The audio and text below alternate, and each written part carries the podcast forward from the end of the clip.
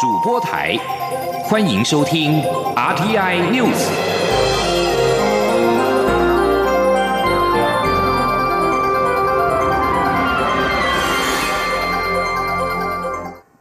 各位好，我是主播王玉伟，欢迎收听这节央广主播台提供给您的 RTI News。新闻首先带您关注九合一选举即将进入最后的倒数二十四小时。民进党秘书长洪耀福今天表示，为了让支持者掌握各县市选前之夜的情况，民进党中央推出选前总复习线上直播晚会。此外，在考量交通等因素下，党主席蔡英文也会发挥最大的浮选能量，规划从宜兰一路往南，再直冲双北。洪耀福也表示，选情确实困难焦灼，现在就是好好应战，一切结果等选完再说。前天记者肖兆平的采访报道：选前之夜造势晚会向来是最后压轴，为了让无法到场的支持者感受热情，民进党中央推出选前总复习线上晚会直播，从下午四点到晚间十点，透过脸书专业以及 YouTube，让支持者同步掌握现场。民进党美创中心主任杨勉英表示，选前总复习就是要透过线上活动讨论公民议题，同时也透过网络。让更多人参与。杨勉英还说，党中央也邀请直播主跟网友互动。他说：“说大家在自己的家里。”呃，或者是在返乡的途中，也许你没有电视哈，然后也许你不能亲临到现场，但是你也非常关心这个，就是我们这个选举相关的一些讯息，那也都可以透过我们的呃粉砖，然后来收看我们的直播。除了推线上直播外，民进党秘书长洪耀福进一步表示，党主席蔡英文也会发挥最大的浮选能量，规划从宜兰开始起跑，再由高雄一路北。北上直冲双北，行政院长赖清德与总统府秘书长陈菊的浮选行程也是紧锣密鼓。他说：“总统选前之夜应该是会从宜兰，然后包括南部、中部、北部，哦，一路。我想我们就是会让总统在明天的哈，能够展现出这个最大的浮选的能量。哦，那看总统可以能够到多少县市哈？当然。”总是每个县市都很关心。至于民进党在高雄市长以及新北市长的选情，洪耀福表示，党籍高雄市长候选人陈其迈先前的大游行，让许多市民愿意站出来，代表高雄情况比较稳定了。而党籍新北市长候选人苏贞昌更持续展现能量，他对新北选情是有信心。洪耀福也说，今年很多县市选情不仅困难，也呈现拉锯焦灼，甚至有三。三强鼎立局面，贸然预估胜败并不客观。他进一步表示，党主席蔡英文是勇于负责的人，所以现在也不需预作承诺。但他强调，党中央负责全国选举，因此秘书长更有责任。目前就是认真打完选战，尊重人民决定，等结果出炉后再讨论检讨问题。中央广播电台记者肖兆平采访报道。而国民党今天也说明六都选前之夜的规划，包括前总统马英九、党主席吴敦义等人都将赶场为各县市候选人助阵，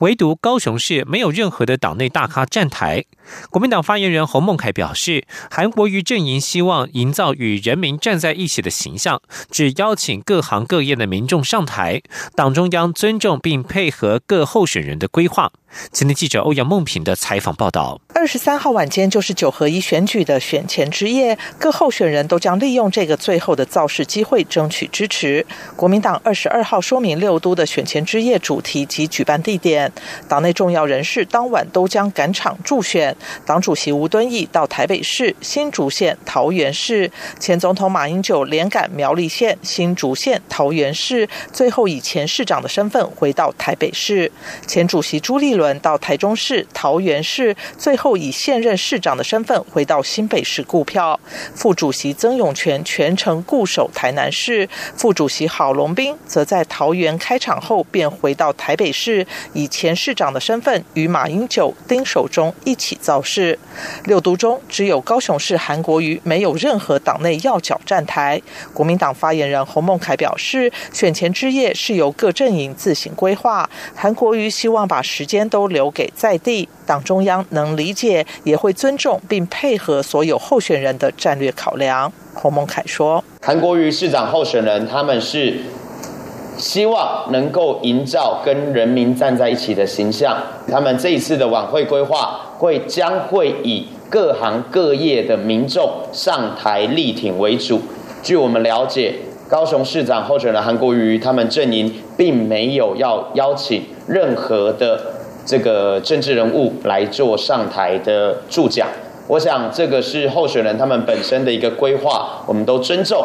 六都选前之夜，分别是台北市丁守中在凯道举行投票救台湾胜选之夜，新北市侯友谊的正义觉醒护新北选前之夜，地点选在朱立伦过去两届胜选的最后造势地点板桥第一运动场。桃园陈学圣在南区竞选总部旁举行，台中卢秀燕在 Tiger City 旁广场，台南高思博在花园夜市，高雄韩国瑜则在梦时代旁的台糖物流园区用地。TVBS 五十六新闻台将从晚间六点到十点实况转播，国民党脸书粉丝专业也将全程直播，并借由转播画面进行六框同都造势，营造团结胜选的气势。中央广播电台记者欧阳梦平在台北采访报道。今年的选举，高雄的选前之夜受到各界关注。绿营规划守护民主决胜高雄晚会，邀请歌手詹雅文、灭火器乐团等人相挺；而蓝营选情之夜，则是有数百名秃子陪韩国瑜进场，蓝绿拼场，交通疏运将面临考验。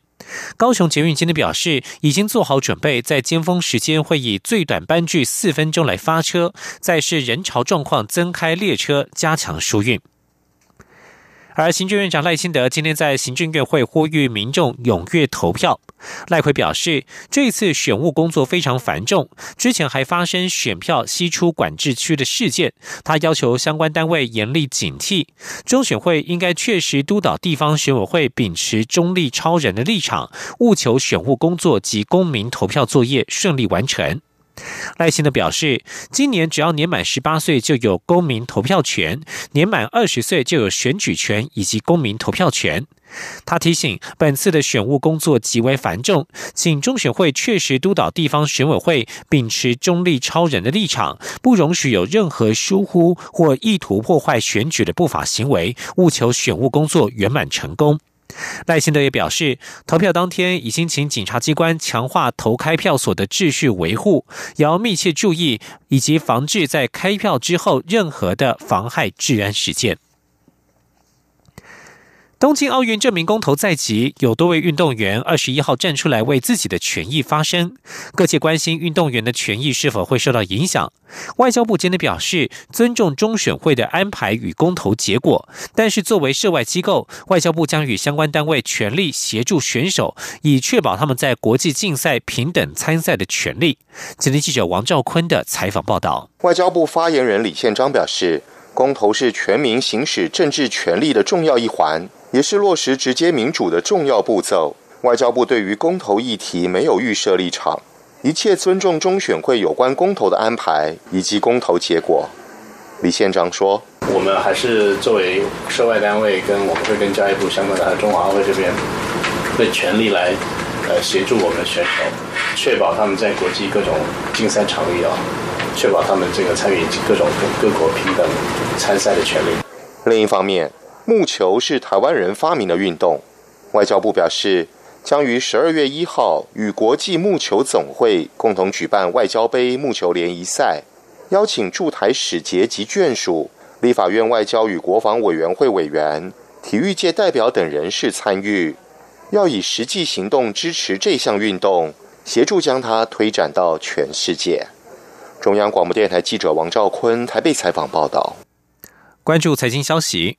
中国大陆商务部对台湾、日本部分工具机产品展开反倾销调查。台湾方面已经有三家厂商进入第二阶段调查。机械工会理事长柯拔西今天指出，已经积极向中方说明沟通，并且提出有力证据，相信有机会帮助厂商争取关税降到最低或是零关税。今天，央网记者谢嘉欣的采访报道：中国大陆商务部十月份宣布对台湾、日本部分工具机产品立式加工中心机展开反倾销调查。经过一个月时间，商务部十三号再发布公告，将台湾的永进机械、协宏工业及台湾赫可等三家业者列入第二阶段抽样调查对象。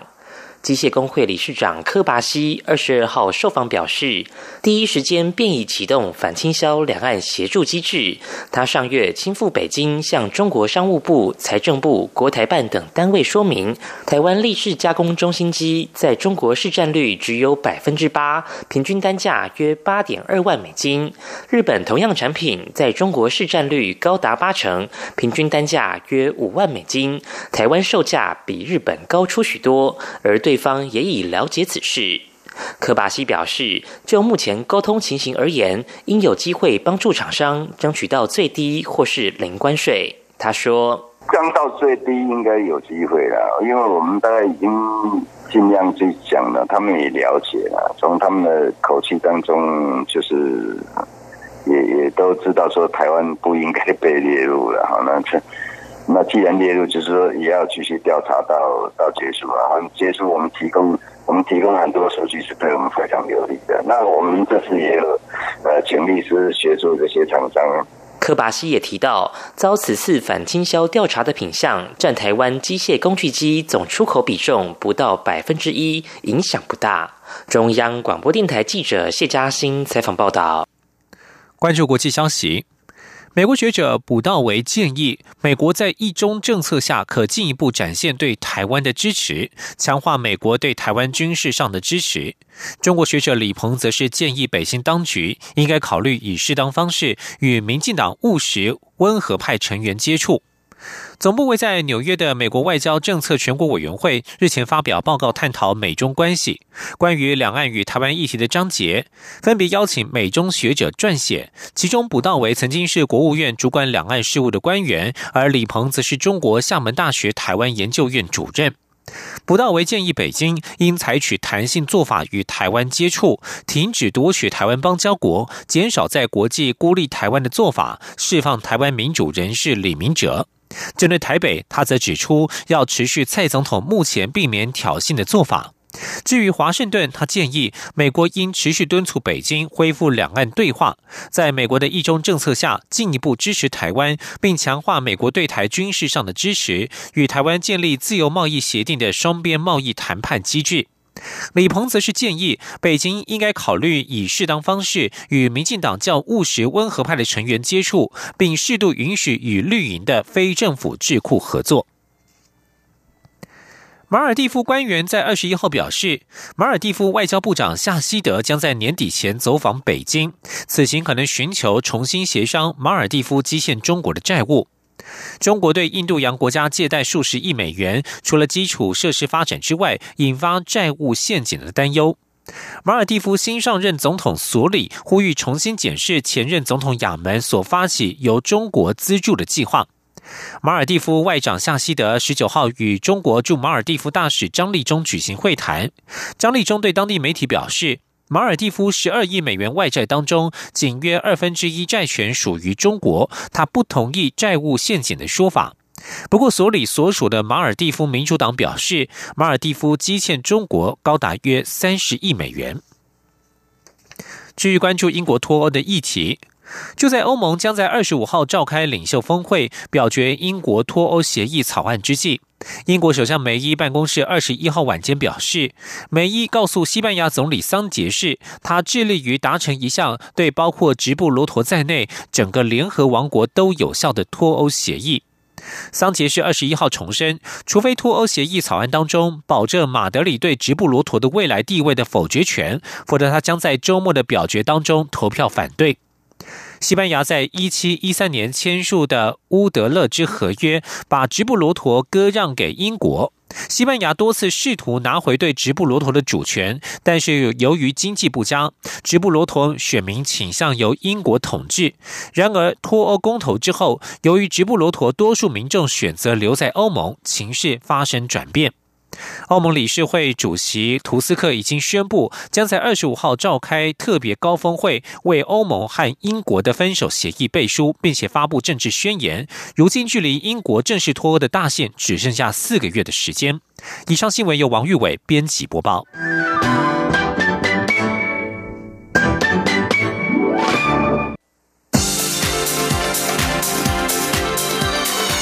这里是中央广播电台。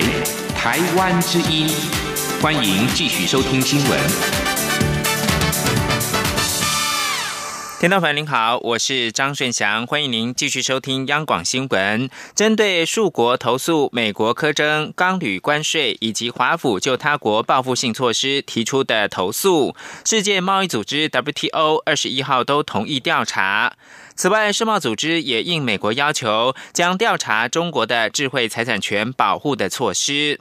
世贸组织争端解决机构 DSB 同意成立调查小组，检视美国对众多国家钢铝产品分别课征百分之二十五跟百分之十的关税。美国不同意世贸组织由单一小组处理所有国家的钢铝关税的投诉，因此 DSB 分别针对欧洲联盟、中国、加拿大、墨西哥、挪威跟俄罗斯的投诉，个别成立调查小组。DSB 也同意华府的要求，针对加拿大、中国跟欧盟对美国课征报复性关税的投诉，分别成立调查小组。美国总统川普的首席经济顾问哈塞特接受英国广播公司 BBC 专访的时候，暗示有可能把中国驱逐出世界贸易组织 WTO。哈塞特是川普的经济顾问委员会的主席，他在二十一号刊出的访问当中表示，中国作为 WTO 的会员国行为不当。他也表示，WTO 令美国感到失望。哈塞特说。美国提交给 WTO 的案件通常能够胜诉，但需要花五到六年，损失早已造成。此外，由于处罚过低，有些国家宁愿违反规则而被罚。WTO 也需要更好的处理这些国家。有一个国家在川普的贸易议程当中特别突出。哈塞特表示：“我们从未想见一个国家在加入 WTO 之后会像中国那样行事。”对于 WTO 来说，一个成员国能够如此行为不当是一件新鲜事。哈塞特想讨论的是，能否通过双边的谈判，或者是通过改革 WTO，甚至是把中国从 WTO 踢出去来解决问题。最后，这个选项甚至不可能做到。但是，从美国政府高层官员当中的口里说出来，仍旧是令人震惊。第二十六届亚太经济合作会议非正式领袖高峰会日前落幕，却因为美中贸易争端延烧而没有办法达成联合声明，也令各界怀疑峰会存在的价值。但不论如何，亚太经济合作会议对台湾而言仍然是有积极存在的重要意义。请听黄启林的专题报道。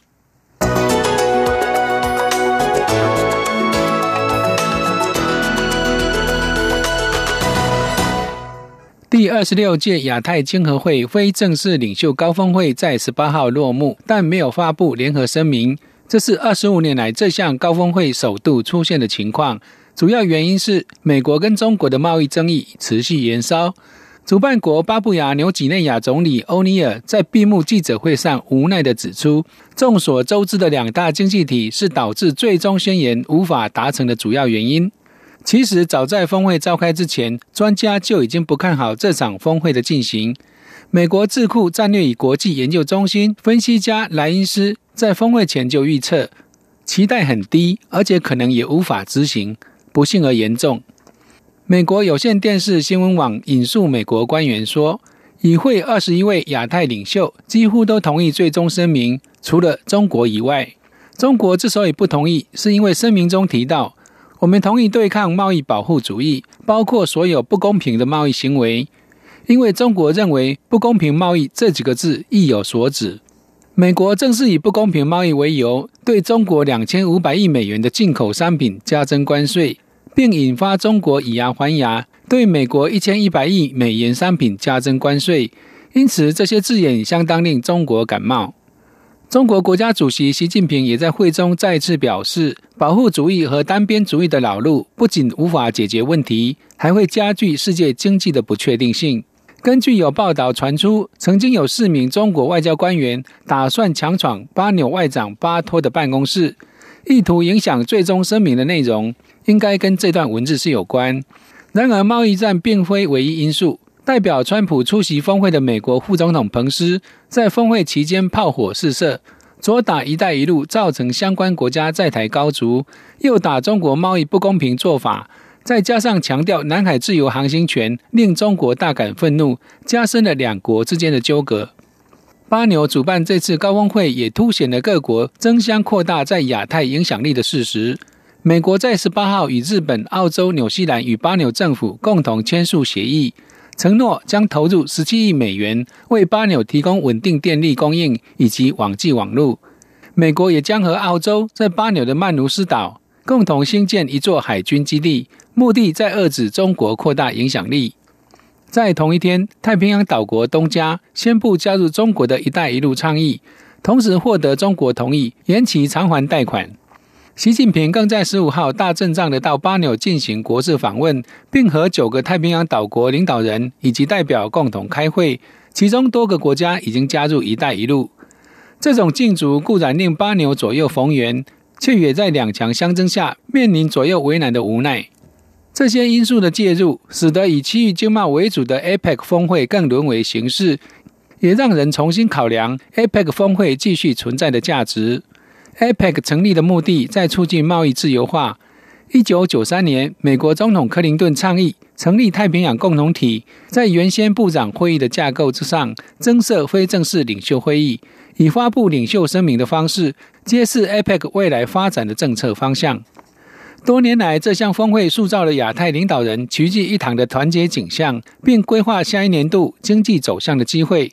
然而，峰会的重要性也在逐年递减。今年更由于美国与俄罗斯总统缺席，以及首度无法达成最终声明，不免令人怀疑这项峰会已经沦为另一个国际角力的战场，是不是还有存在的价值？澳洲学者葛莱姆悲观地表示，APEC 创立时的愿景早已经逐渐磨耗，但声明难产，为这个泛太平洋贸易架构敲下最后丧钟。尽管如此，APEC 平台一直是台湾与各国领袖商讨区域事务的重要场合。这次在巴纽期间，彭斯与台湾 APEC 领袖代表、台积电创办人张忠谋举行了会谈，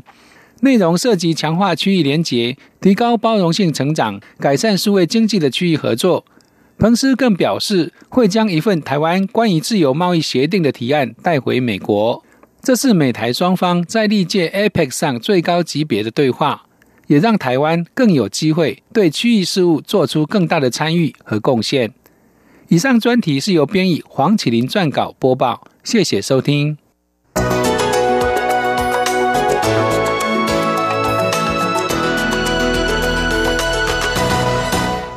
继续把新闻焦点回到台湾，在礼拜六的选举，中选会重新公告公投意见书被。最高行政法院驳回抗告，中选会将在报纸跟网络刊登意见书。国民党立委今天上午到中选会抗议中选会违法，并且张贴西厂的海报，要求中选会的主委陈英前跟副主委陈朝建自行的负担重新刊登公告的费用，跟请辞下台。央广记者王维婷的报道。中选会日前重新公告公投意见书被行政法院裁定违规，中选会提起抗告被驳回。中选会必须以十月二十四号第一次公告内容为主。中选会决定在报纸、网路刊登公投第九案至第十五案的意见书内容，予以补正。国民党立委不满中选会违规在先，还要再拿公堂补正，且重新公告，恐影响公投效力。国民党立院党团总召江启臣二十二号率领党团立委到中选会抗议。